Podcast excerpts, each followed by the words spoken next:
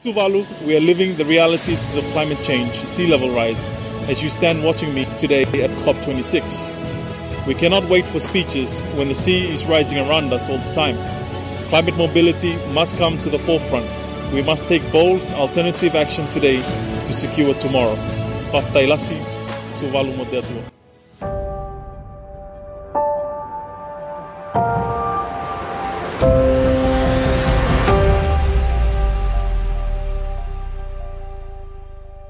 Der eindringlichen Rede, die wir gerade gehört haben, handelt es sich um die Ansprache des Außenministers des südpazifischen Inselstaates Tuvalu an die Parteien der Klimakonferenz in Glasgow. Seine Rede machte den Ernst der Lage und die Akutheit der Bedrohung für Teile der Menschheit deutlich. Während seiner Rede stand Kofe bis zu den Knien im Wasser, an einem Ort, an dem einst trockenes Land war. Heute, drei Wochen nach der Klimakonferenz, wollen wir einen Rückblick wagen. Besteht für Kofe und seine MitbürgerInnen Grund zur Hoffnung, dass der Anstieg des Meeresspiegels gebremst werden kann? Konnten die Verhandlungen notwendige Veränderungen herbeiführen oder zumindest einleiten?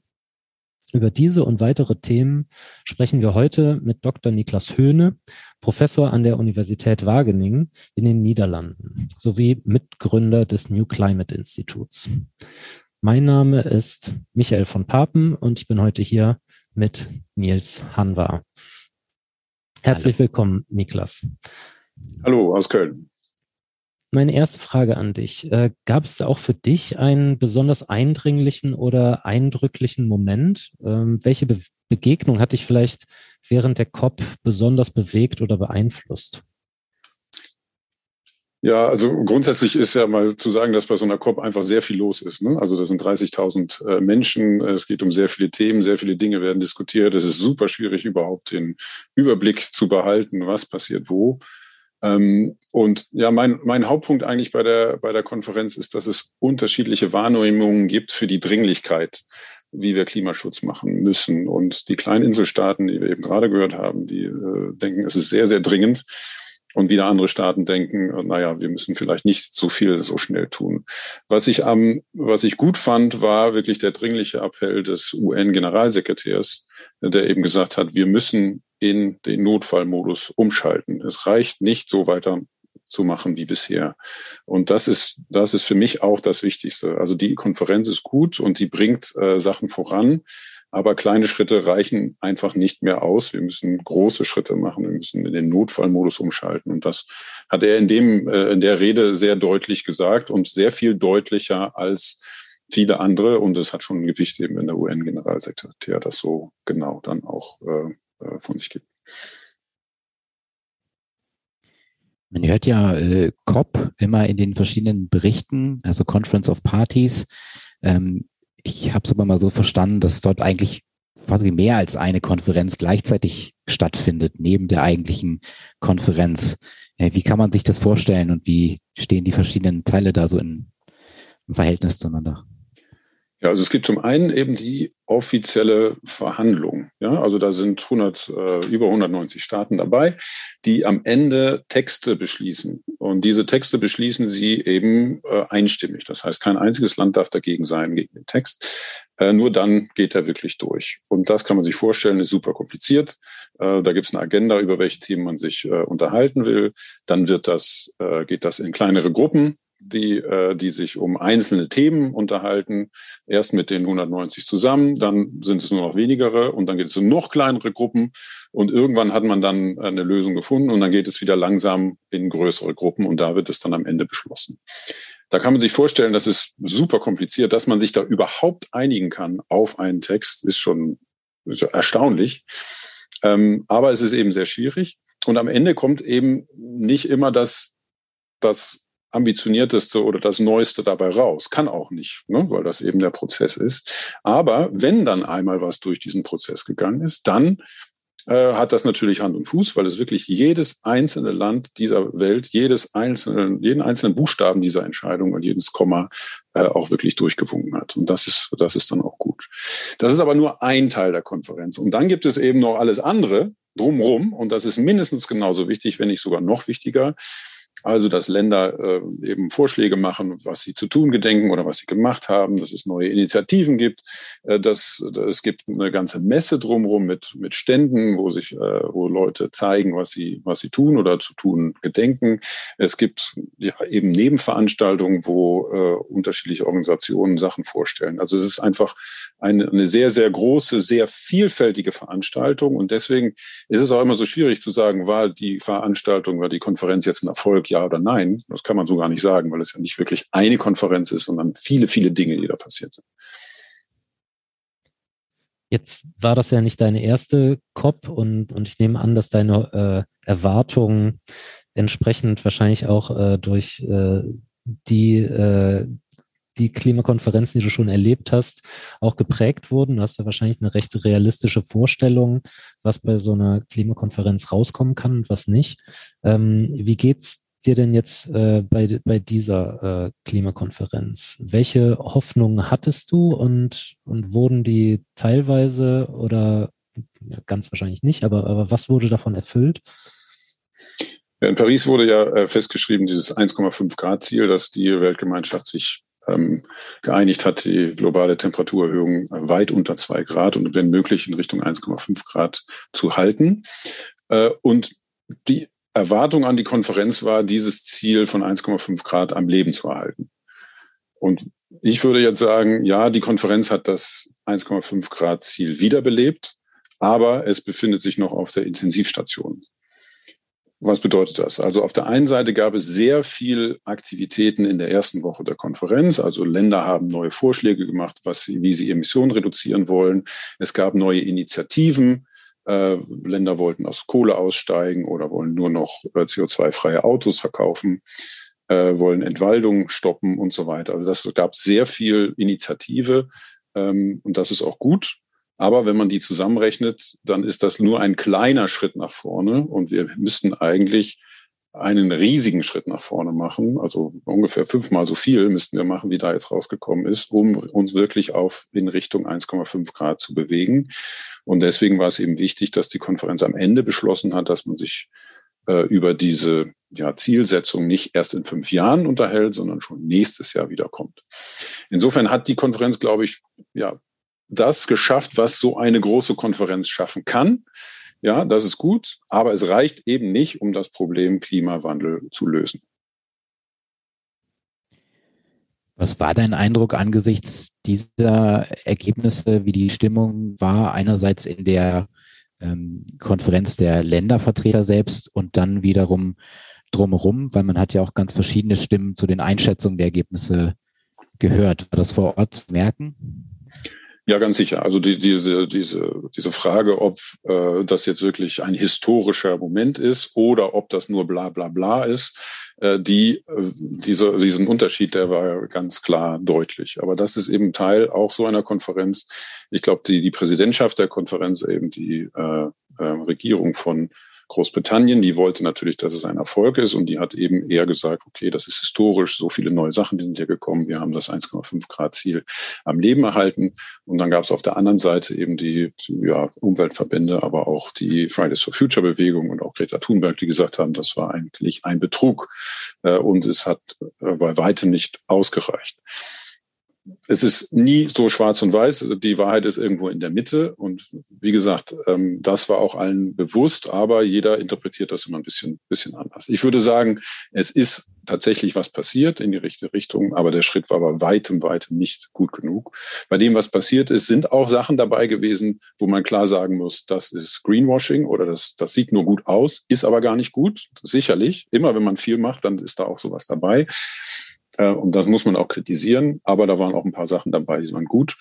Äh, und ja, aber ausreichend äh, ist es bei weitem nicht. Und das ist eben, glaube ich, das Wichtige. Wir, wenn wir wirklich das Klima signifikant oder richtig schützen wollen oder das 1,5 Grad Ziel ernst nehmen, dann müssen wir was ganz anderes machen. Und da reicht diese Konferenz eben nicht aus. Hast, hast du vielleicht ein paar Beispiele für uns, für die, dieses Greenwashing, was du gerade angesprochen hast? Ja, zum Beispiel. Also ganz ähm, aktuell ist es so, dass, ähm, oder ein, ein wichtiger Punkt der internationalen Klimaverhandlungen ist, dass man in Paris gesagt hat, wir wollen auf null Treibhausgasemissionen gehen. Also Net Zero, also wirklich auf null und net, also netto null heißt, dass man so viel, äh, äh wenn man tatsächlich noch ein paar Emissionen übrig hat, dass man die durch dadurch wettmacht, indem man der Atmosphäre CO2 entzieht, also netto null. Also die Idee ist, äh, wirklich auf null Treibhausgasemissionen zu gehen. Und deswegen wollte die Präsidentschaft auch, dass viele Akteure, nicht nur Länder, sondern auch Unternehmen sagen, sie wollen auch auf null Treibhausgasemissionen gehen. Und deswegen gab es eine lange Liste von Unternehmen, die das machen wollen. Und auf dieser Liste sind eben auch Unternehmen, die das nicht wirklich machen, sondern die nur sagen, dass sie auf Null Treibhausgasemissionen gehen wollen. Und dann wurden eben einige gefunden während der Konferenz, die da eigentlich nicht drauf sein sollten. Und das ist dann eben keine gute Idee. Ja, das äh, kann ich mir vorstellen. Das ist ja wahrscheinlich auch die Frage, jetzt reden alle über Kompensation. Ähm, ob das quasi nur ein Ablasshandel ist, ne? ob große Unternehmen sich hier einfach frei kaufen können sozusagen. Ähm, ist wahrscheinlich auch ein recht undurchsichtiges ähm, Konstrukt mit den ganzen Kompensationen, wenn man es mal äh, international durchrechnet. Genau, also bei Unternehmen, die hoffen äh, derzeit eben auf null Treibhausgasemissionen zu kommen, indem sie Emissionsrechte von jemand anders aufkaufen. Äh, und das Problem ist aber, dass wir langfristig ja alle auf null Emissionen gehen müssen und dass eigentlich niemand irgendwas zu verkaufen hat, weil es sowieso schon äh, sehr, sehr schwierig wird, auf Null zu kommen. Deswegen zu sagen, ich wäre klimaneutral, weil ich Emissionsrechte von jemand anders zugekauft habe, ist eigentlich nicht richtig. Und ähm, das kann man zu Recht äh, kritisieren. Und ähm, das wird eben auch kritisiert, aber einige Unternehmen sagen immer noch, sie wären eben klimaneutral. Und das ist natürlich kontraproduktiv, wenn hier ein im Prinzip ein Ziel das ja gut ist, nämlich auf null Treibhausgasemissionen zu gehen. Wenn das hier so ausgeweitet wird, dass man, dass man nur noch gut aussieht, aber gar nicht wirklich gut ist, ähm, dann ist das natürlich eine berechtigte Kritik. Und das zieht dann aber auch das, das, die gesamte Klimaanstrengung ein bisschen in, äh, ins, ins schlechte Licht. Und das ist wieder, wieder negativ, denn es gibt tatsächlich auch eben Unternehmen oder Staaten oder, oder äh, äh, äh Länder, also Regionen oder Städte, die ambitionierte Dinge tun. Und da passiert auch was. Also es ist nicht wie immer nicht schwarz und weiß. Gab es denn äh, jetzt da äh, im Kontrast zu, zum Greenwashing auch ein paar positive Überraschungen, die äh, du vielleicht so vorher nicht antizipiert hast oder ein paar Durchbrüche? Ja, also einmal die, diese Idee, auf null Treibhausgasemissionen zu gehen, die ist ja neu mit dem Pariser Klimaschutzabkommen seit 2015. Und vorher gab es das nicht. Ne? Vorher wollten wir globalen Klimawandel auf ungefähr zwei Grad begrenzen, aber keiner wusste so genau, was das heißt. Und dann wurde in das Pariser Klimaschutzabkommen reingeschrieben, nee, wir müssen aber auf null Treibhausgasemissionen. Und das ist so ein schön einfaches Konzept, dass es sich jetzt in, äh, überall durchgesetzt hat, dass jetzt alle Industrien, alle Länder, alle Städte, alle Akteure in Richtung Null denken. Und das ist tatsächlich ein Durchbruch. Das gab es vorher nicht. Und es gibt natürlich Länder, wo man das oder Länder oder ähm, ja, es gibt Bereiche, wo man denkt, dass, da, das ist ganz klar und da geht es schnell, die erneuerbaren Energien zum Beispiel, da geht das voran. Aber es gab immer Bereiche, wo man gesagt hat, das geht gar nicht. Also Zement und Stahl oder äh, Schifffahrt und Luftfahrt. Das waren immer Sektoren, die gesagt haben, wir müssen überhaupt nicht reduzieren. Wir sind, wir sind, äh, wenn, erstmal müssen erstmal die anderen reduzieren, wir können das gar nicht. Und das Überraschende ist jetzt, dass auch in diesen Sektoren die Unternehmen umgedacht haben und in Richtung Null planen. Die sind noch weit weg davon. Aber die Diskussion ist eine ganz andere. Vorher war es, wir müssen nichts tun und jetzt ist es, oh, wie, wie kommen wir hin auf Null Treibhausgasemissionen eben mit CO2-freiem Stahl oder äh, CO2-neutrales Fliegen oder ähm, Zement. Ähm, das, das, ist, das hat mich positiv überrascht und da sieht man, dass so ein Konzept von Null Treibhausgasemissionen tatsächlich zu einem Umdenken führen kann. Ist ja sehr spannend, wie schwierig es dann eigentlich ist, so eine klare Bilanz zu ziehen. Also es gibt positive ähm, Überraschungen, sowohl wie äh, ein paar Enttäuschungen hier und da. Ähm, mal noch mal einen kurzen Schritt zurücktreten und noch mal fragen, äh, wie du eigentlich persönlich so zum Thema Klimawandel und die Auseinandersetzung damit ähm, gekommen bist. Wie fing das für dich an?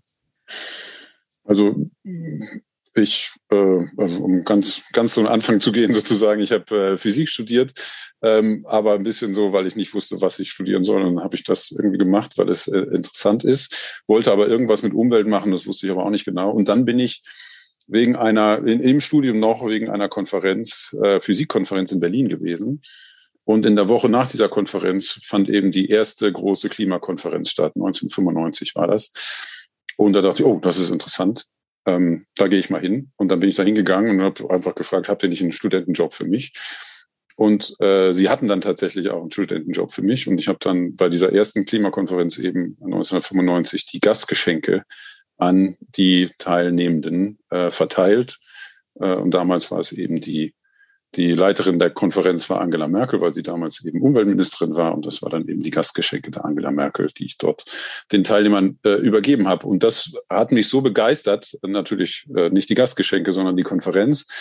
Und dass ich dann einfach hängen geblieben bin und seitdem quasi ja fast alle dieser äh, Klimakonferenzen äh, besucht habe und eben jetzt auch seitdem in diesem äh, Bereich arbeite.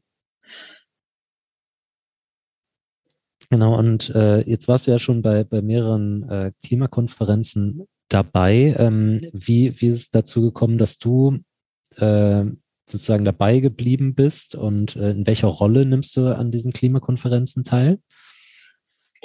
Also ich habe nach, nach dieser ersten Klimakonferenz ähm, habe ich eine Zeit lang beim UN-Sekretariat gearbeitet, das eben diese ähm, Konferenzen unterstützt. Ja, also es gibt ja immer ein Sekretariat, das das macht.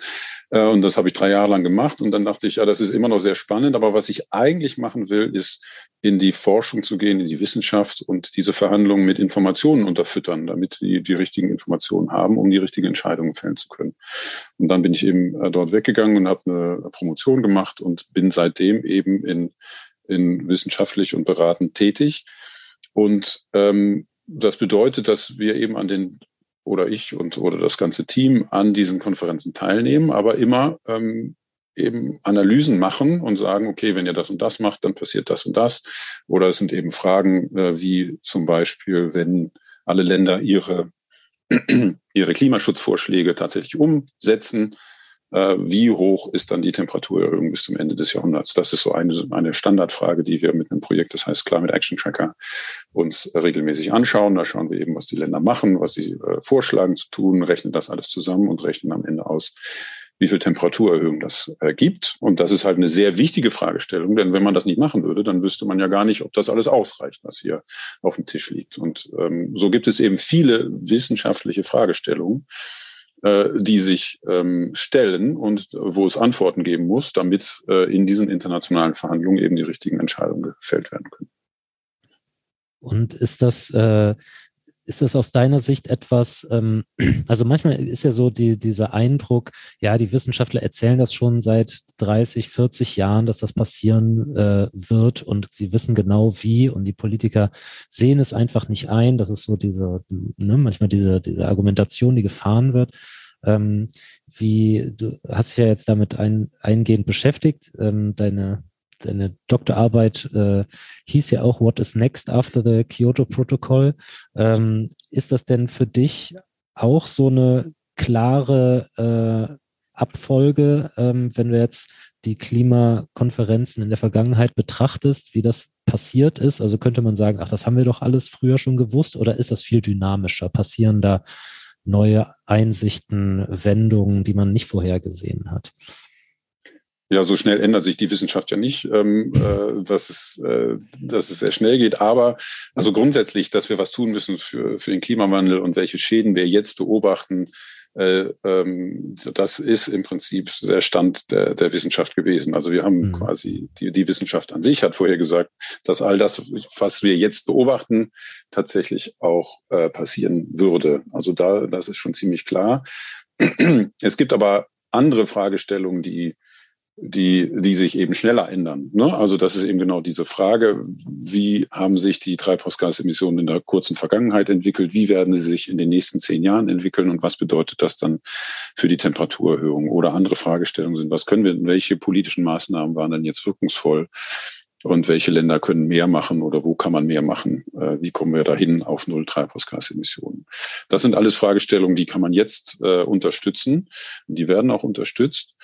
Und dann gibt es verschiedene ja, Arten und Weisen, wie die Wissenschaft das unterstützen kann. Eben entweder direkte die Regierung beraten, die haben meistens Forschungsaufträge und dann beratet, berät man die Regierung direkt. Äh, man kann, äh, wie jetzt dieses Projekt Climate Action Tracker, das ist stiftungsfinanziert, das ist ein Projekt, das ist eine Webseite, kann sich jeder angucken und jeder kann sich die Informationen äh, nehmen und damit tun, äh, was, was man will. Oder es gibt eben diesen, diesen Prozess über das Intergovernmental Panel on Climate Change, das ist IPCC. Das ist sozusagen der offizielle wissenschaftliche Kanal. Ähm, die politische Konferenz äh, fragt an bei dem Intergovernmental Panel on Climate Change, äh, ob äh, es nicht, äh, ob die, der, dieses Panel nicht einen Bericht schreiben kann. Das war die Frage zum 1,5 Grad Ziel zum Beispiel. In Paris wurde das 1,5 Grad Ziel bestimmt. Dann hat die Konferenz IPCC angefragt nach einem Sonderbericht zu diesem Thema. Und dann hat das IPCC 2018 eben einen Sonderbericht rausgegeben. Und der wird dann wieder offiziell eingespeist. Und das ist die offiziellste Route, ähm, weil das nicht mehr beiseite geschoben werden kann von den Regierungen, weil der IPCC ein Intergovernmental Panel ist. Also das sind schon Wissenschaftler, die das machen, aber die Endabnahme ist von Regierungen. Und wenn die den wissenschaftlichen Bericht schon mal abgenommen haben, dann können sie ihn im politischen Prozess nicht mehr negieren und dann muss daraufhin gehandelt werden. Deswegen ist dieser Kanal über den IPCC der wirkungsvollste. Aber natürlich nicht der schnellste. Ne? Das dauert ein bisschen, bis so ein Bericht dann fertig ist. Wir sind jetzt bei der Frage, wie man ähm, ja, Evidenz, äh, wissenschaftliche Argumente an die Entscheidungsträger heranträgt. Ähm, Climate Action Tracker ist auch ein äh, tolles Projekt, was in den Medien auch äh, viel Resonanz findet. Ähm, wie ist das im Vorlauf auch zu so einer COP ähm, für dich und dein Team? Was sind eigentlich die Ziele, die ihr euch für den Rahmen der Konferenz setzt? Wie kann man sich das vorstellen? Wollt ihr bestimmte Botschaften losbringen? Wollt ihr mit bestimmten Leuten sprechen? Ähm, wie geht ihr da strategisch eigentlich ran? Das ist eine gute Frage. Ich weiß gar nicht, ob wir so eine, so eine große Strategie haben. Ähm, also jetzt für dieses Projekt Climate Action Tracker kann ich sagen, dass wir halt äh, das schon über zwölf Jahre machen äh, und regelmäßig äh, zu so einer Konferenz dann präsent sind und dort eben neue Berichte rausgeben, Pressekonferenzen machen und so weiter. Insofern wissen die diejenigen, die die Informationen nutzen, schon Bescheid, dass das kommt. Und das ist natürlich sehr hilfreich. Und deswegen ist halt vor der Konferenz schon viel ähm, Bewegung drin, dass man mit vielen Leuten redet und auch mit der Presse eben. Und dann während der Konferenz machen wir eben eine Pressekonferenz und dies bei dieser äh, Konferenz äh, ja besonders gut angekommen, weil sie zu einem bestimmten Zeitpunkt war, wo eben genau diese Informationen nachgefragt worden waren wie wir denn stehen. Reicht denn das aus, was hier alles in der ersten Woche äh, auf den Tisch gelegt worden ist? Mit wem sprecht ihr da beispielsweise? Und also wer sind besonders wichtige Verbündete, sage ich mal, und wer sind so auch äh, kritische Gruppen, die ihr versucht, damit reinzunehmen? Also wir sprechen, das ist ja das Schöne an der wissenschaftlichen Arbeit. Wir machen diese Informationen und die können dann alle Teilnehmer der Konferenz nutzen. Also wir machen das für die Regierung an sich, also die Regierung, die, die was vorantreiben wollen. Äh, wir, wir sprechen aber auch mit den Regierungen, die sich, äh, ähm, die nicht so viel äh, machen wollen. Also wir in diesem Projekt bewerten wir auch Länder, also ob die Länder genügend machen für den Klimaschutz. Da gibt es einige, die sind schlecht bewertet. Die sind dann nicht so glücklich darüber und mit denen reden wir auch und sagen ihnen, erklären ihnen, wieso das so ist. Wir reden mit den Umweltverbänden, die das dann nutzen für ihre Arbeit. Ähm, wir reden mit der Presse, die das dann wieder weiter kommuniziert. Also mit allen Beteiligten im Prinzip äh, reden wir da. Und das, ja, wie gesagt, ist das, das ist genau das Modell, was mir so Spaß macht an, an, an dieser Konferenz, ist eben diese Informationen bereitzustellen, so neutral wie möglich zu sein, damit jeder weiß, wo wir sind. Denn wenn wir nicht wiss, wüssten, wo wir stehen, dann äh, würden wir im Blindflug irgendwo äh, hinfliegen. Aber wenn wir wissen, wo wir stehen und was wir machen müssen, dann ist jedem geholfen. Und dann muss, müssen politische Entscheidungen gefällt werden. Die sind immer schwierig, die sind Abwägungen, aber wenn man dazu dann äh, äh eben gute Informationen hat, dann werden es bessere politische Entscheidungen. Und wie, was würdest du sagen, wie, wie offen sind die Diskussionen für, für die wissenschaftlichen Argumente und für die Daten, die du dann lieferst? Also triffst du da auf Also kann man da jemanden überzeugen überhaupt mit Fakten oder, oder kommen alle vielleicht schon mit einer vorgefertigten Meinung und einer eigenen Agenda an? Oder in, in welchen Runden lohnt es sich da, ähm, Diskussionen zu führen? Ich habe schon das Gefühl, dass man äh, dort äh, auch Gehör bekommt. Ähm, äh, wie gesagt, dieses Jahr war mit dem Projekt Climate Action Tracker sehr, sehr eindrücklich, wie das funktioniert hat. Das war halt in der Vergangenheit haben wir auch schon äh, äh, Aufmerksamkeit bekommen, aber noch nie so viel wie jetzt. Und da war eben die Situation, dass in der ersten Woche der Konferenz sehr viel Wind gemacht worden ist. Ja, also sehr viele neue Ziele wurden auf den Tisch gelegt, sehr viele Initiativen und auch die britische Präsidentschaft hat gesagt, das ist alles super und wir sind genau auf dem richtigen Weg und 1,5 Grad, das, wir sind schon fast da. Und dann haben wir halt das alles zusammengerechnet und in der zweiten, Anfang der zweiten Woche gesagt, leider nicht.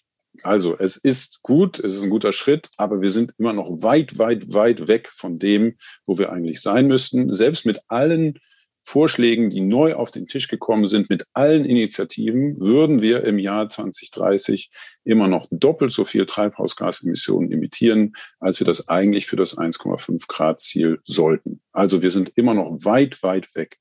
Und diese Nachricht, die wir dann eben am Anfang der zweiten Woche äh, veröffentlicht haben, die hat viel Gehör gefunden. Und die war dann an dem Tag die Top-Nachricht. Ähm, und das war so ein bisschen so ein, so ein, Schritt zurück. Im Prinzip vorher waren alle so ein bisschen ja äh, euphorisch, aber haben wir einen kleinen Dämpfer gegeben. Und das, äh, ja, was dann damit passiert, ist die nächste Frage. Aber gehört ist sie äh, auf alle Fälle geworden.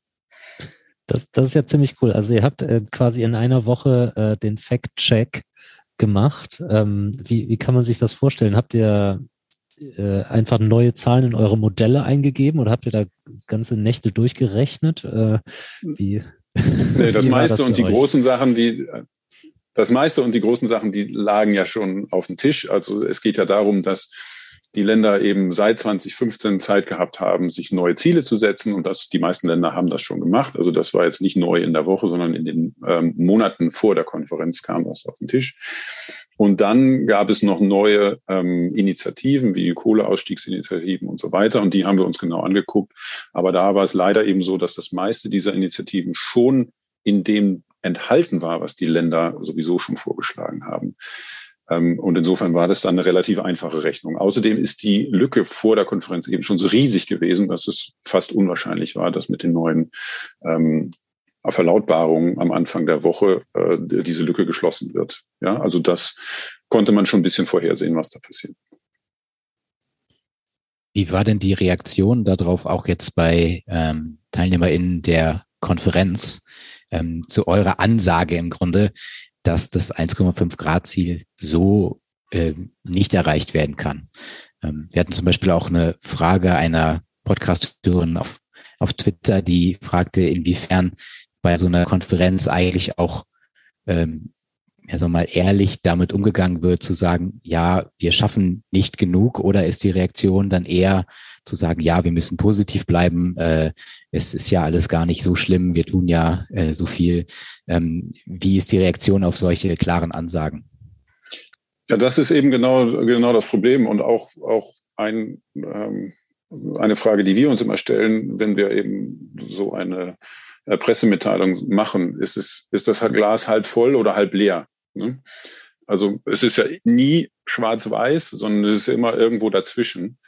Ähm, und es gibt unterschiedliche Interpretationen. In dem Fall war es eben so, dass die Präsidentschaft, also die äh, äh, Regierung von Großbritannien eben gesagt hat, wir sind, alles ist super und wir sind auf dem richtigen Weg.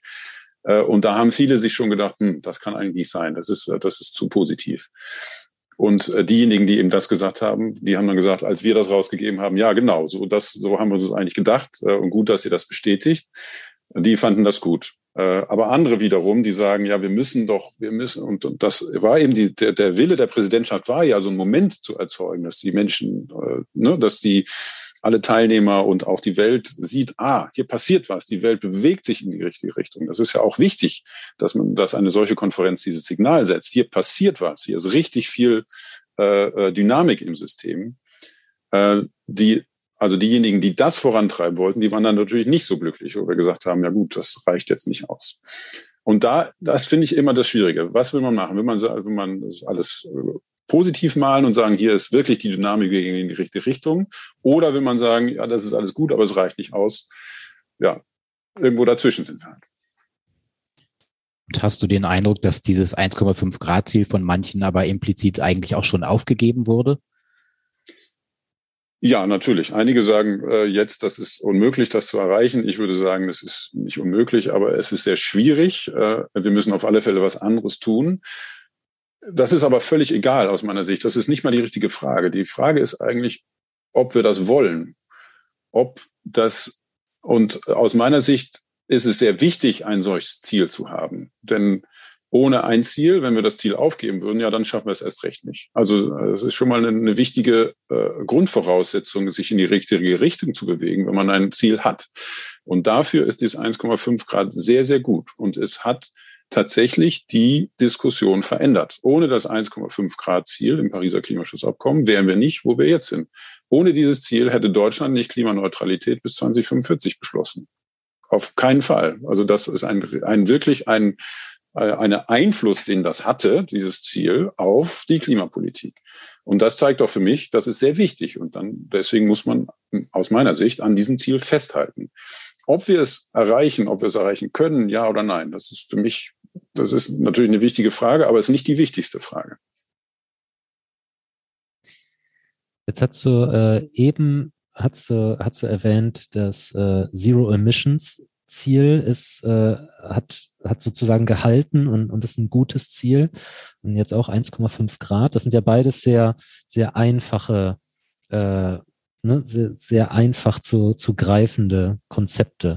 Ähm, ist es, ist das auch ein wichtiges Kriterium, dass, dass das auch nicht nur wissenschaftlich, ähm, sage ich mal, ähm, wissenschaftlich fundierte Ziele tendieren wahrscheinlich eher dazu, ein bisschen komplizierter zu sein als, äh, als das, aber es muss ja auch an die Bevölkerung, an, an die Politik vermittelt werden. Also ist das, ist es wichtig, dass das auch greifbar ist und, und irgendwie vermittelbar?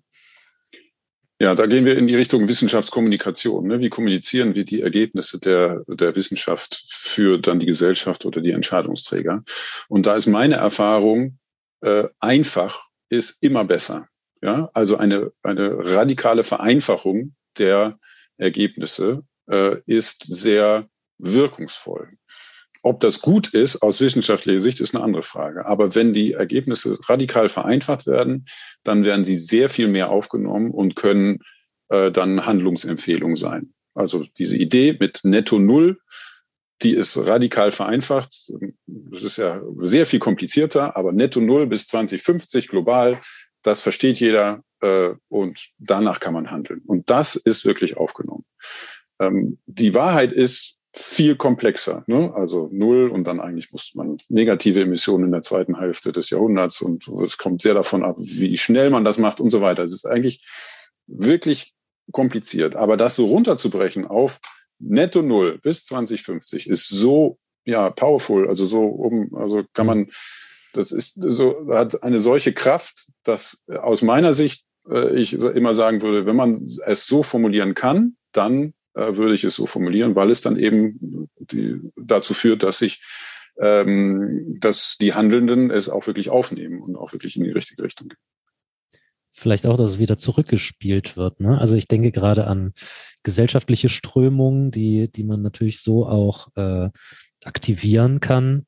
Ähm, welche Rolle äh, spielen die denn bei, bei diesen Gesprächen? Also würdest du sagen, die, die sind auch stark durch gesellschaftliche Strömungen wie Fridays for Future, vielleicht auch Scientists for Future beeinflusst?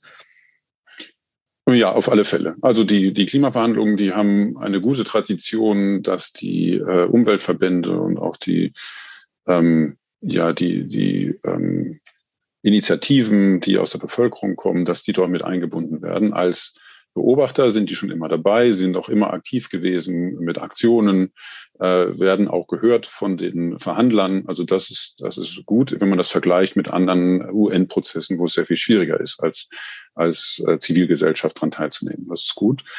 Jetzt Klima ist nochmal besonders mit der Fridays for Future Bewegung, die hat auch einen enormen äh, Einfluss gehabt auf äh, die Klimapolitik der einzelnen Staaten, aber auch auf die Konferenz. Auch wenn jetzt die Fridays for Future Bewegung nicht äh, glücklich ist über die äh, äh, Beschlüsse und die Ergebnisse der Konferenz, so hat die Fridays for Future Bewegung doch, wie gesagt, erheblichen Einfluss gehabt äh, auf das Ganze. Wenn ohne das wären wir nicht so weit. Also das ist wirklich ähm, ja ein ganz, ganz wichtiger Beitrag, äh, den da die Zivilgesellschaft leistet. Und wir haben ja gesagt, wir, wir haben es noch nicht geschafft. Wir haben das, äh, wir müssen noch sehr, sehr viel mehr tun. Und da ähm, aus Klimasicht wäre es natürlich gut, wenn dann die Zivilgesellschaft weitermacht äh, mit den Aktivitäten, die sie bis jetzt äh, gemacht hat, weil ja es eben zeigt, dass, ähm, dass es zum Umdenken führen kann und äh, das müsste dann in der Zukunft eben weitergeführt werden. Du hattest eben erzählt von auch der Abschlusserklärung der COP. Ähm, wir haben ja auch bei den Pariser Abkommen mitgemerkt, dass das durchaus auch durch nationale Politik und nationale Entscheidungen äh, ja wieder sehr beeinträchtigt werden kann. Ähm, wie siehst du es denn jetzt bei der ähm, Glasgower Konferenz? Ähm, wo werden da eigentlich jetzt noch die Entscheidungen getroffen, die wir jetzt noch brauchen, jenseits der ähm, Erklärung? Ja, Im Prinzip hat das Pariser Klimaschutzabkommen ja so einen Rahmen gesetzt ähm, und äh, die Regeln, wie das Pariser Klimaschutzabkommen äh, funktionieren soll, äh, die sind auch gesetzt und da war es noch so ein bisschen was, was übrig geblieben ist. Das ist in der Konferenz eben auch noch äh, beschlossen worden. Da ging es um die Marktmechanismen und die Zertifikate. Im Prinzip ist das Regelwerk fertig. Ja, jetzt geht es darum, dass die Nationalstaaten das umsetzen. Und das muss jetzt der große Fokus sein. Also äh, Länder müssen jetzt sich ambitionierte Ziele setzen. In der Abschlusserklärung steht, dass sie sich im nächsten Jahr nochmal überlegen müssen, ob sie mehr machen wollen als Ziel, also müssen mit neuen Zielen kommen bis zum Ende nächsten Jahres. Das ist wichtig, aber Ziele allein reichen nicht aus, sondern sie müssen ja auch politische Maßnahmen umsetzen, um die dann äh, zu erreichen, die Ziele. Und bei den Zielen nochmal kurz äh, äh, zu zeigen, wo wir stehen. Also viele Länder haben sich Langfristziele gesetzt, also klimaneutral zu werden. Ne? Deutschland will klimaneutral werden bis 2045.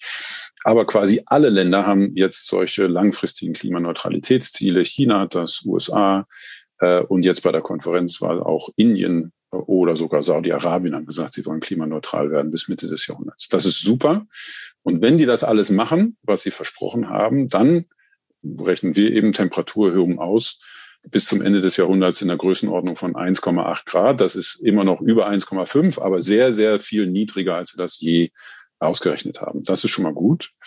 Aber, und da gibt es eben ein großes Aber, es ist leicht für ein Land zu sagen, ich bin mal klimaneutral in 50 Jahren, aber nichts zu tun jetzt, um sich überhaupt auf diesen Pfad zu bewegen. Und da müssen wir leider sagen, dass fast alle Länder oder eigentlich alle Länder, die umgekehrt. Kein einziges der Länder, die sich ein Netto-Null-Ziel gesetzt haben bis 2050 oder darum rum, hat genügend kurzfristige Maßnahmen umgesetzt, um sich tatsächlich auf diesen Pfad zu bewegen.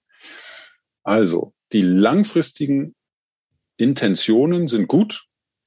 Alle Länder wollen auf Null. Aber die kurzfristige Umsetzung ist vollkommen unzureichend. Da ist kein einziges, steht kein einziges Land gut da. Und da müssten wir eben jetzt deutlich was anders machen. Kurzfristig. Es geht nicht mehr um langfristige Intentionen. Es geht darum, jetzt sofort Treibhausgasemissionen zu reduzieren. Und es geht nicht darum, so ein bisschen zu reduzieren, sondern mit allen Vorschlägen, das hatte ich vorhin schon mal gesagt, mit allen Vorschlägen, die auf dem Tisch liegen, emittieren wir im Jahr 2030 doppelt so viel Treibhausgasemissionen, wie wir das unter 1,5 Grad sollten. Selbst mit dem deutschen Ziel, das im Klimaschutzgesetz steht.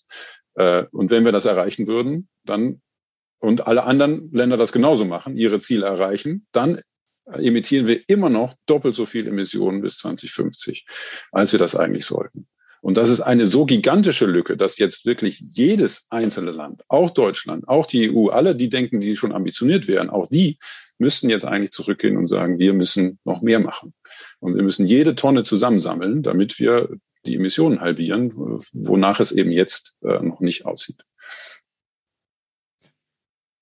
Und wer, wer glaubst du, wird am Ende die wichtigen Entscheidungen für so eine kurzfristige, für ein kurzfristiges Weichenstellen treffen? Wird das von der Politik kommen oder wird das vielleicht aus der, von, von großen Konzernen getroffen, diese Entscheidung, ähm, die ja als große Emittenten auch eine enorme Macht haben? Oder wird das vielleicht am Ende sogar eine zivilgesellschaftliche Entscheidung sein? Die Antwort ist alle. Ja, also das ist so eine riesige äh, Herausforderung, dass wir das nur schaffen, wenn alle an einem Strang ziehen. Also es muss zum einen die Politik ambitioniert sein und, und ja, ein bisschen Mut haben, wirklich äh, Dinge anders zu machen. Ähm, es muss, äh, die Unternehmen müssen eine, eine, eine Führungsrolle übernehmen und auch alles tun, um sich auf einen Pfad in Richtung Netto Null zu be begeben und nicht einfach nur so tun, als ob, sondern das tatsächlich tun und auch schnell und auch kurzfristig. Und jeder Einzelne äh, muss in seinem Verhalten äh, sich so verhalten, dass es auch wirklich passt äh, und sich politisch engagieren, jetzt mit äh, zivilgesellschaftlichen äh, Bewegungen zum Beispiel, Fridays for Future oder andere, äh, muss, müssen, muss jeder Einzelne sehen, dass er eben dort seinen Einfluss äh, geltend macht. Und nur dann schaffen wir das. Also man kann nicht die Schuld auf den einen oder anderen schieben, sondern es müssen alle machen. Das heißt, aus deiner Sicht ähm, sind die Formulierungen, die jetzt getroffen worden sind, schon sinnvoll und könnten ausreichen, aber es fehlt noch an, an der Umsetzung.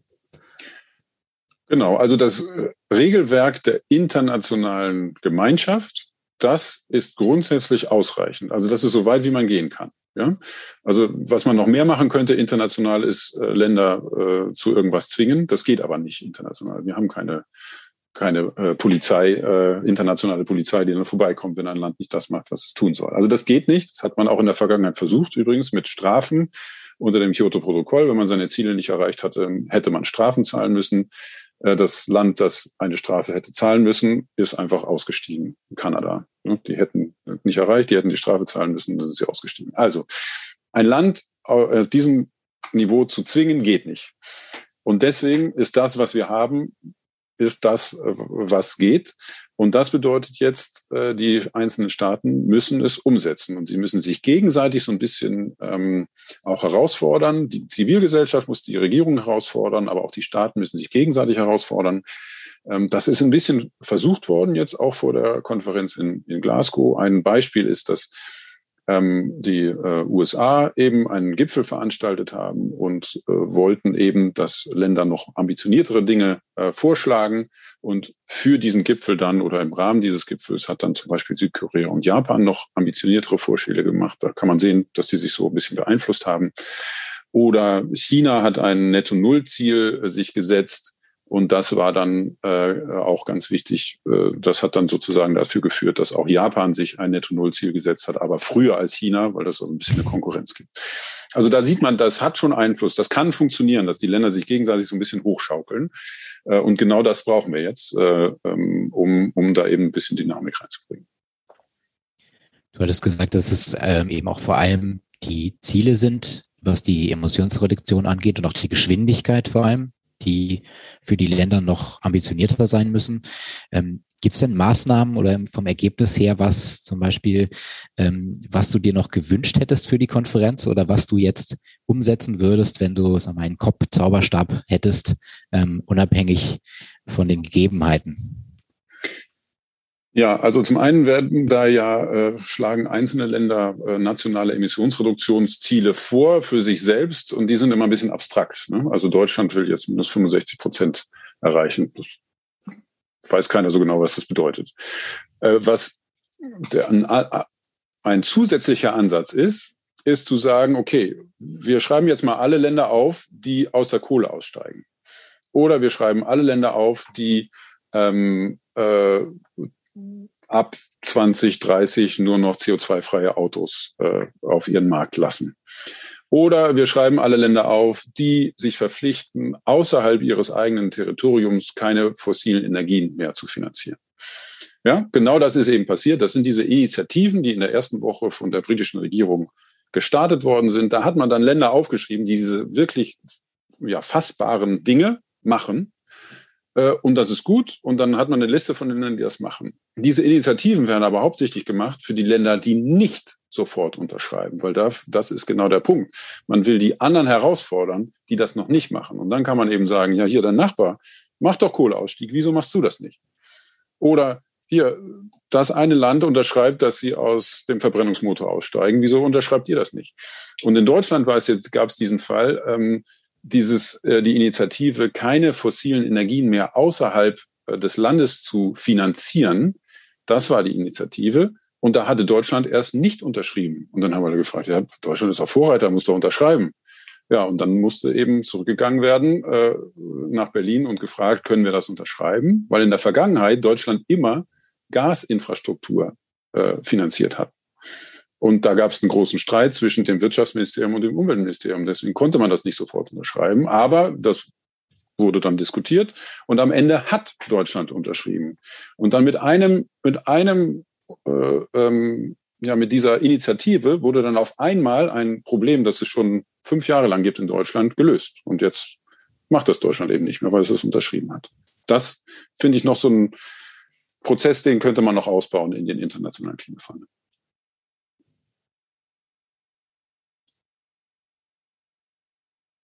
Hebst deine Hand, Nils. Mach ruhig weiter. So. ich wollte noch fragen, was das dann genau heißt, Deutschland sich dazu verpflichtet, jetzt im Ausland keine fossilen Energien mehr zu finanzieren. Es ist ja so, dass äh, Deutschland durch die KfW und auch durch Bürgschaften Projekte absichert und auch unterstützt, äh, äh, die eben ja wie Gaskraftwerke, Gaspipelines, äh, äh, Flüssiggas, Häfen und so weiter. Die, die werden jetzt noch unterstützt, aber äh, langfristig wollen wir auf Null Emissionen. Deswegen ist jede Investition in fossile Infrastruktur eigentlich keine gute Idee mehr, weil die, ähm, wir müssen Alternativen suchen. Und äh, da gab es eben diese große Diskussion, dass, dass auch äh, ähm, in weil das ein Hebel ist der Regierung. Die Regierung hat ja nicht nur Einfluss auf die Emissionen in Deutschland, sondern auch die Emissionen außerhalb von Deutschland durch eben diese Kredite und äh, Bürgschaften. Und deshalb ist das so wichtig, dass äh, Deutschland jetzt eben diese äh, Projekte nicht mehr unterstützt, jedenfalls nicht mehr finanziell und nicht mit einer Bürgschaft.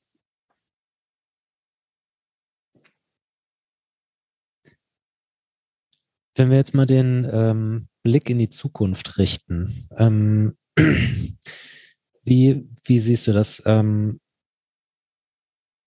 was ähm, braucht es jetzt, um, um den zukünftigen Erfolg des globalen Klimaschutzes zu sichern? Ähm, hat es gerade schon erwähnt, okay, eigentlich Aktivität von allen Seiten, aber vielleicht hast, hast du auch ein paar äh, konkrete Ansätze, die, die du mitgenommen hast.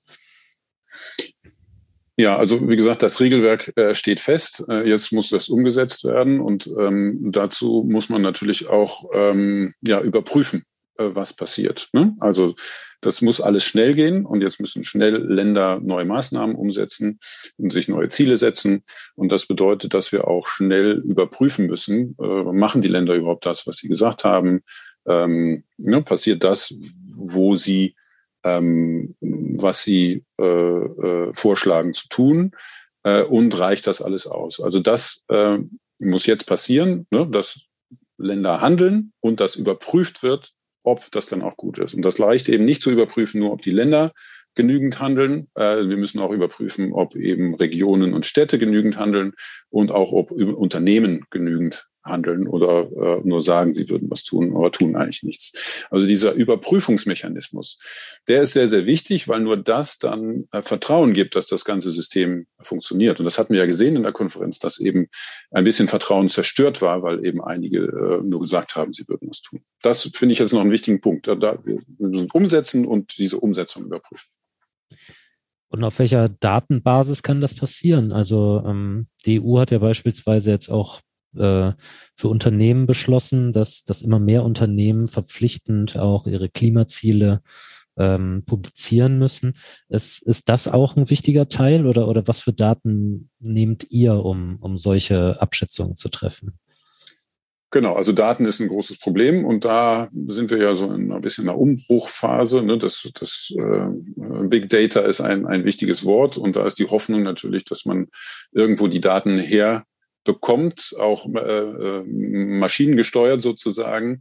Bisher ist das noch alles Handarbeit. Also wir, bei, bei Unternehmen muss man sich die, die Umweltberichte der Unternehmen durchlesen als PDF. Das ist Steinzeit. Und die Hoffnung ist natürlich, dass die, die äh, Unternehmen in der Zukunft äh, erstmal standardisierte Dinge berichten und die standardisiert sofort in eine Datenbank berichten äh, und die man dann lesen kann und auswerten kann. Das ist die Hoffnung und ich, das ist genau das, was eben die EU jetzt mit der Gesetzgebung für die Unternehmen hinbekommen will. Und das fände ich sehr, sehr gut, weil die jetzige Art und Weise ist ähm, ja, äh, nicht ausreichend. Bei Ländern ist das anders. Länder haben und auch im Rahmen der internationalen Klimaverhandlungen sich lange äh, damit beschäftigt, wie und was sie berichten. Ähm, und es gibt einen sehr ausgeklügelten Berichtsmechanismus. Also was berichtet werden muss, ist sehr klar. Und ob die Länder das berichten, ja oder nein, hängt sehr vom Land ab. Also es, es wissen eigentlich alle Länder, was sie berichten müssen aber nicht alle tun das. Und wenn sie es nicht tun, dann tun sie es entweder deswegen, weil sie nicht genügend Ressourcen haben, das zu tun. Das ist bei den großen Ländern aber nicht der Fall. Äh, wenn die großen Länder nicht berichten, dann berichten sie mit Absicht nicht. Und das ist dann wieder schwierig zu lösen. Ist ja so das Thema Messbarkeit auch von den Zielen, die man sich setzt. Ähm, ich stelle mir immer vor, dass es doch unheimlich schwierig sein muss, diese Emissionspakete jetzt einzelnen äh, Firmen oder Nationen zuzuordnen in so einer vernetzten Welt, wie wir sie nun mal haben. Ähm, wie geht man daran? Was ist da die Herausforderung? Also man kann schon äh, jeden einzelnen Akteur testen, ob das, was er versprochen hat, oder äh, dann auch wirklich umgesetzt wird und äh, zur Reduktion führt. Also ein einzelnes Unternehmen sozusagen, das weltweit agiert, da kann man schon gucken, was, das war der Plan und äh, bewegen sie sich in die richtige Richtung. Äh, man kann das am Ende aber nicht über alle Akteure zusammenrechnen, weil die sich ja überlappen. Ne? Also der internationale Konzern ist in vielen Ländern unterwegs und deswegen funktioniert das nicht.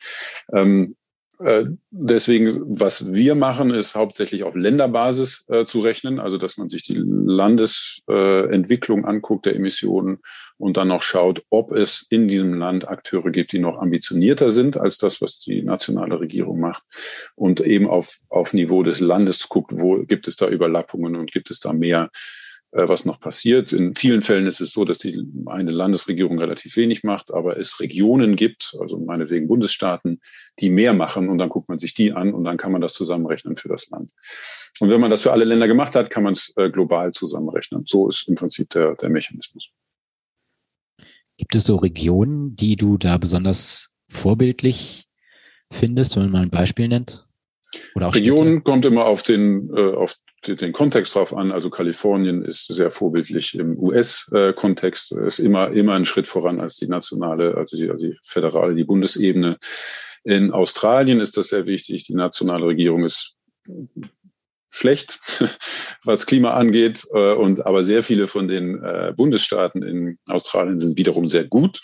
Äh, da gibt es ein sehr interessanten, interessantes Zusammenspiel. Also das ist schon äh, auch interessant. Ähm, das ist halt, ja, man, wir sind so spät dran mit dem Klimaschutz, deswegen versucht man alle Hebel zu finden, die es gibt. Und ein Hebel ist eben, äh, dass wenn die Nationalregierung nicht äh, wirklich genug macht, dass man dann guckt, gibt es Regionen, die mehr machen oder eben Städte, die mehr machen. Und äh, da gibt es immer gute Beispiele und die Hoffnung ist, dass diese guten Beispiele dann die anderen mitziehen. Also dass die guten Städte die anderen Städte mitziehen, dass die guten Regionen die anderen Regionen mitziehen und dass man dadurch eben dann auch mehr Ambitionen auf der nationalen Ebene bekommt. Und, und was sind das, ähm, was sind denn geeignete Maßnahmen, um, wenn, wenn man jetzt eine, ne, eine gute Region werden möchte, mhm. ähm, wie kann man denn möglichst viel Impact erzeugen? Also gut, da gibt es einmal den, den Rahmen, den man sich setzen muss. Also man muss sich ein ambitioniertes Ziel setzen, man muss das ins Gesetz schreiben, man muss Überprüfungsmechanismen haben, äh, dass das auch tatsächlich nicht von der nächsten Regierung wieder umgeschmissen wird. Äh, dass das wissenschaftlich basiert ist und auch mit einem Rat wissenschaftlich überprüft wird, alle äh, jedes Jahr oder alle drei oder was auch immer Jahre. Das ist, das ist schon mal der, der Rahmen. Das ist gut und dann ist man vorbildlich. Das machen einige, aber nicht alle. Und dann äh, geht es natürlich um die politischen Maßnahmen. Und da ist aus meiner Sicht eben wichtig, dass man die, die, die, ähm, ja, diesen, diese Dringlichkeit im Blick hat. Ja, also jegliche neue Infrastruktur, die wir heute bauen, sollte nach Möglichkeit nicht mehr auf fossile Energieträger äh, zurückgreifen. Also gut, Kohlekraftwerke haben wir schon gesagt, die äh, bauen sowieso nicht, aber die müssen so schnell wie möglich abgeschaltet werden. Bei Gaskraftwerken äh, fängt schon an, äh, sollen wir neue Gaskraftwerke bauen, ja oder nein? Äh, aus Klimasicht nein, ganz klar, denn die stehen, äh, wenn sie einmal dastehen, werden sie lange laufen und das äh, steht dem der Idee von Null Emissionen im Weg. Ähm, beim Stromsektor ist es komplizierter, weil natürlich der Strom aus Wind und Sonne nur dann da ist, wenn die Sonne scheint und der Wind weht. Da muss man sich äh, gut Gedanken machen. Also in den meisten Fällen ist, müssen keine neuen Gaskraftwerke gebaut werden, in den meisten Ländern, weil das da äh, rund um die Uhr äh, funktioniert. In einigen Ländern vielleicht schon. Da ist es ein bisschen eine Frage, wie das genau funktioniert. Und diese große Frage haben wir in Deutschland gerade auch. Äh, da würde ich sagen, ist noch ein bisschen zu viel Gas im Koalitionsvertrag äh, für meinen Geschmack. Aber gut, das muss man im Detail diskutieren. Aber es geht auch nicht nur um Strom, es geht auch um Gebäude, zum Beispiel heute noch äh, fossile äh, Heizungen in Neubauten einzubauen, ist auch keine gute Idee. In Neubauten wissen wir, wie es geht, ohne äh, äh, Gasheizung zum Beispiel. Auch im Transport geht es darum, eben hin zu Null zu kommen, also tatsächlich sich über, über das Ende des Verbrennungsmotors Gedanken zu machen. Auch in der Industrie geht es darum, Null zu denken, also Null Emissionsstahl, Null Emissions ähm, Zement äh, und auch in der chemischen Industrie da in Null, in Richtung Null zu gehen. Also genau das muss jetzt gemacht werden und eben schnell eingeleitet werden, damit wir da auch tatsächlich kommen. Du hast eben schon das Thema Gaskraftwerke und den ähm, jetzt aktuellen Koalitionsvertrag genannt. Ähm, wenn du schon Gelegenheit hattest, denen etwas auch zu, zu sichten, ähm, was sind da so Punkte, die dir, die dir auffallen, die dir Gedanken machen? Ja, man sieht in dem Koalitionsvertrag, dass die ähm, Parteien einen Kompromiss geschlossen haben, ne? dass sie im Prinzip sich nicht einig sind, was der 1,5 Grad Pfad sein soll. Ähm, da steht 1,5 Grad drin. Ähm, aber ich habe, man hat das Gefühl, wenn man den liest, dass die unterschiedlichen Parteien unterschiedliche äh, äh Interpretationen dessen haben. Aus meiner Sicht wäre ein 1,5 Grad Pfad einer, der wirklich alles daran setzt, Emissionen zu reduzieren. Wirklich überall, wo es möglich ist. Und dieses Tempolimit ist so ein, ein, eins von den oft zitierten Beispielen. Hätte man, wäre man wirklich auf dem Pfad hin zu so schnell wie möglich reduzieren, dann hätte man gesagt, okay, das Tempolimit muss kommen, auch wenn das wenig reduziert. Das es hat andere Vorteile, Sicherheit und so weiter. Äh, das müssen wir eigentlich unbedingt machen. Und dann hätte man das gemacht. Oder beim Thema Gaskraftwerke. Wenn man sagt, wir wollen wirklich äh, so schnell runter wie möglich, dann hätte man etwas weniger Gas dort reingeschrieben äh, in den Vertrag oder ist etwas klarer dargestellt, was das bedeutet. Oder bei Gebäuden äh, man hätte äh, direkt sagen können, wir äh, Gasheizung, Gasheizung im Neubau ist keine gute Idee. Das steht eigentlich dem Netto-Null-Gedanken im Weg. Deswegen könnte, hätte man das auch direkt verbieten können. Das, das sind so Sachen, die sind nicht passiert. Und das zeigt für mich eben, dass die einzelnen Parteien da noch ja, unterschiedliche ähm, Vorstellungen haben, wo, wo es lang gehen muss. Da geistert auch manchmal der Begriff Technologie offen durch die Gegend. Ähm, äh, was verbirgt sich dahinter? Wie, wie funktioniert der, der politisch? Ja, äh, das, also, also rein wissenschaftlich gesehen ist es natürlich gut zu sagen, okay, da, wir müssen irgendwie Lösungen finden und wir sind so offen wie möglich, dass alle Lösungen eine Chance haben. Ja, das ist eigentlich gut. Aber das Problem ist, dass in der Vergangenheit dieses Wort Technologie offen missbraucht worden ist, um eigentlich eine Technologie am Leben zu halten, die, die, die, ist, die man eigentlich nicht braucht. Ähm, äh, so zum Beispiel ähm, Wasserstoff ist ein wichtiges Thema. Es sind sich alle einig, dass wir mehr Wasserstoff brauchen, äh, Wasserstoff eben aus erneuerbaren Energien, um eben bestimmte Prozesse am Laufen zu halten, für die wir jetzt fossile Energien brauchen. Aber wir brauchen es eigentlich nur für die. In anderen Bereichen äh, äh, haben wir Alternativen. Beim Autofahren zum Beispiel. Da, da bräuchte man nicht unbedingt Wasserstoff. Da könnte man auch eben batterieelektrisch fahren. Und Wasserstoff wäre für das Auto extrem teuer äh, im Vergleich jetzt äh, zur Batterie. Und wenn man da sagt, ich will technologieoffen sein, dann ist das eigentlich etwas, wo man ja äh, etwas unterstützen will, was im Prinzip nicht mehr nötig ist. Und da steht dieses Wort Technologieoffenheit dem Klimaschutz im Weg. Und da hätte man einfach sagen können, ja gut, das, das, das Thema ist durch. Es ist, äh, es ist, sind die batterieelektrischen Fahrzeuge äh, und eben nicht äh, Wasserstoff. Und äh, da sieht man auch wieder im Koalitionsvertrag, das finde ich sehr spannend, da steht zum einen drin, wir wollen Wasserstoff offen für alle Bereiche äh, nutzen, aber im nächsten Satz steht schon drin, ja, aber nur für die Bereiche, wo äh, wir keine Alternative haben. Also da sieht man wieder, da sind sie sich nicht einig. Ich finde das Beispiel technologieoffen ganz, äh, ganz interessant. Ähm, da hatten wir eben gar nicht drüber gesprochen, als wir über die COP gesprochen haben, dass es natürlich auch ähm, nicht nur Lobbyisten für, äh, für schnelle Maßnahmen gegen den Klimawandel gibt, sondern auch die andere Seite, die den Status quo vielleicht noch ein bisschen länger aufrechterhalten möchte, weil sie gut daran verdienen. Ähm, wie, wie siehst du das? Also hat, hat sich äh, was für erstmal was für eine Menge, äh, Entschuldigung, wenn ich jetzt nochmal den Sprung zurück mache, aber ich finde das einfach interessant. Äh, was für eine Menge an, an Leuten äh, sind da unterwegs, die das verwässern wollen? Äh, und, und wie hat sich das äh, über die Zeit verändert? Also da sind viele äh, äh, Teilnehmer äh, bei der Konferenz, die das verwässern wollen. Ist normal, ist natürlich nicht gut fürs Klima, aber ist eigentlich normal, weil es eben viele Akteure gibt, die viel zu verlieren haben. Also die Ölindustrie ist immer sehr aktiv gewesen.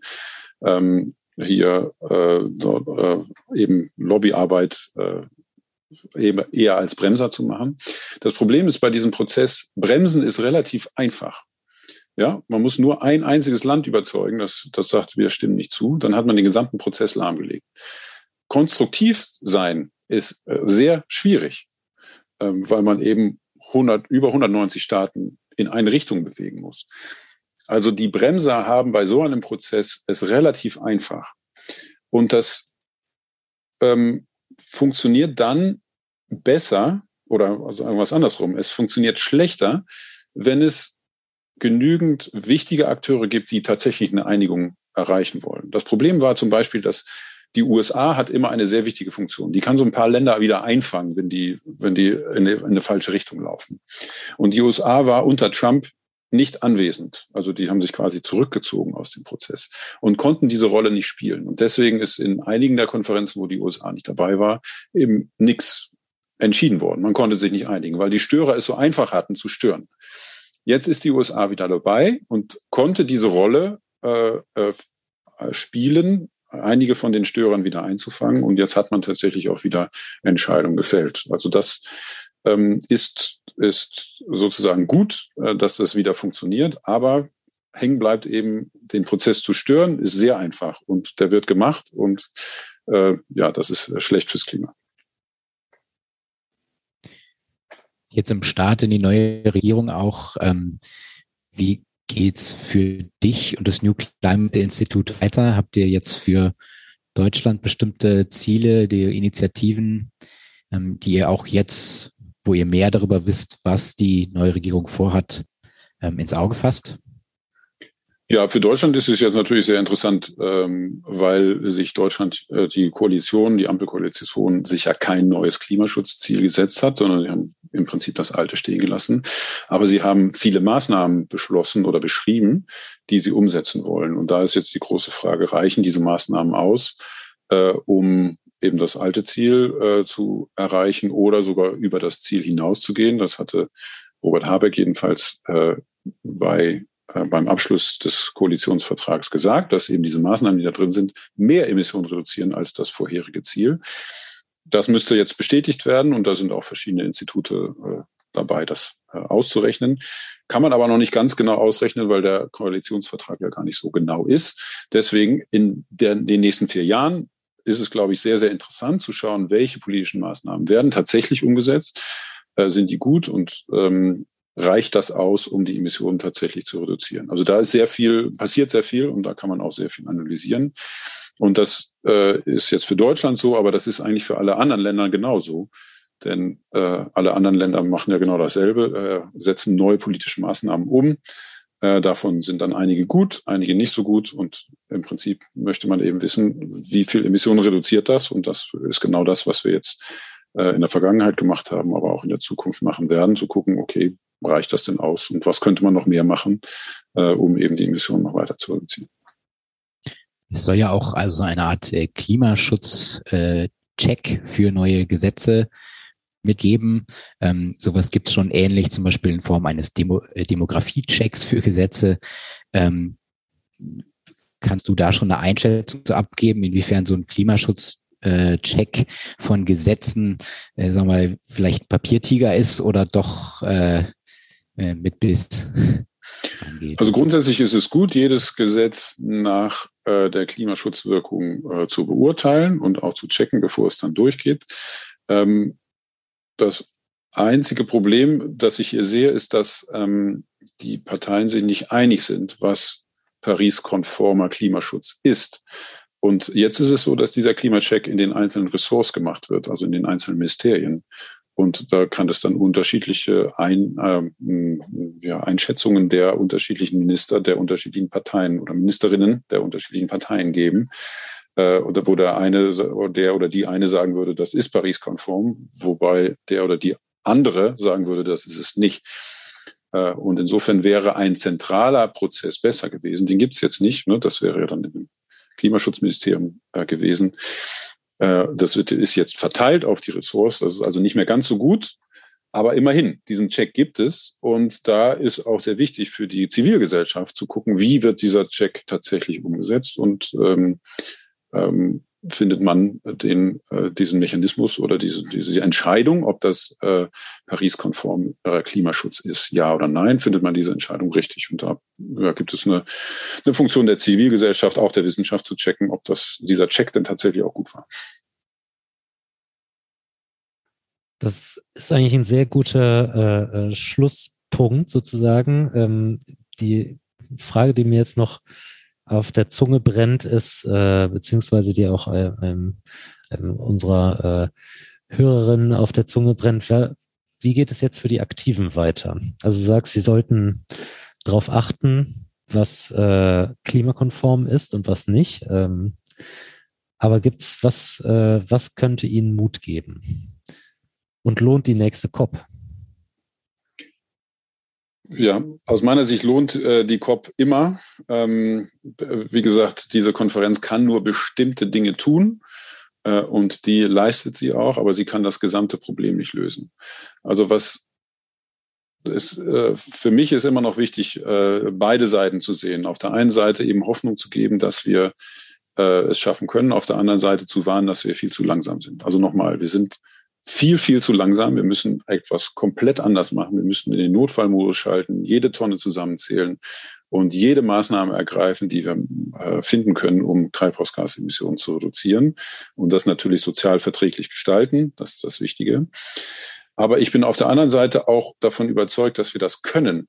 Und weil wir als Gesellschaft äh, ja äh, glaube ich, ein, eine, auch eine große Innovationskraft haben und manchmal überrascht sind, wie schnell Dinge gehen können. Also, dass die erneuerbaren Energien jetzt so günstig sind und auf der ganzen Welt äh, umgesetzt werden, das hat viele überrascht. Das ging schneller als gedacht. Dass jetzt äh, ähm, die Elektromobilität so Fahrt aufnimmt, ähm, äh, in Deutschland vielleicht noch nicht so ganz, aber in anderen Ländern sehr viel schneller. Damit hätte auch niemand gerechnet. Und dass alle Automobilkonzerne jetzt sagen, wir wollen hin ähm, äh, zu äh, CO2-freien Autos. Das ist, das wäre vor ein paar Jahren noch undenkbar gewesen. Dass zum Beispiel Gerichte jetzt entscheiden, dass Unternehmen oder Regierungen mehr machen müssen zum Klimaschutz. Das gab es vorher auch nicht. Also es sind immer wieder so Dinge, die jetzt gerade passieren, die uns positiv überraschen, dass wir tatsächlich Dinge anders machen können. Und deswegen habe ich Hoffnung, dass wir als Gesellschaft das hinbekommen. Ähm, und hoffentlich eben auch schnell genug. Aber von alleine wird es nicht passieren. Aber wie gesagt, ich habe Hoffnung, dass wir es schaffen können. Das sind ja sehr schöne äh, Worte dazu, sagen wir auch äh, als jemand, der sich ak aktiv äh, für Klimaschutz einsetzen möchte, hier ähm, auf mehr positive Überraschungen äh, zu hoffen und selber darauf hinzuarbeiten. Ja, ich würde sagen, ähm, schöner können wir das Ende eigentlich nicht gestalten. Ich bedanke mich sehr herzlich bei dir, Niklas, für das äh, sehr interessante Gespräch. Ähm, falls noch ein paar letzte Worte gibt, schieß los. Ähm, ansonsten ähm, würde ich mich jetzt von unseren Hörern verabschieden. Vielen Dank. Danke, hat mir auch sehr viel Spaß gemacht.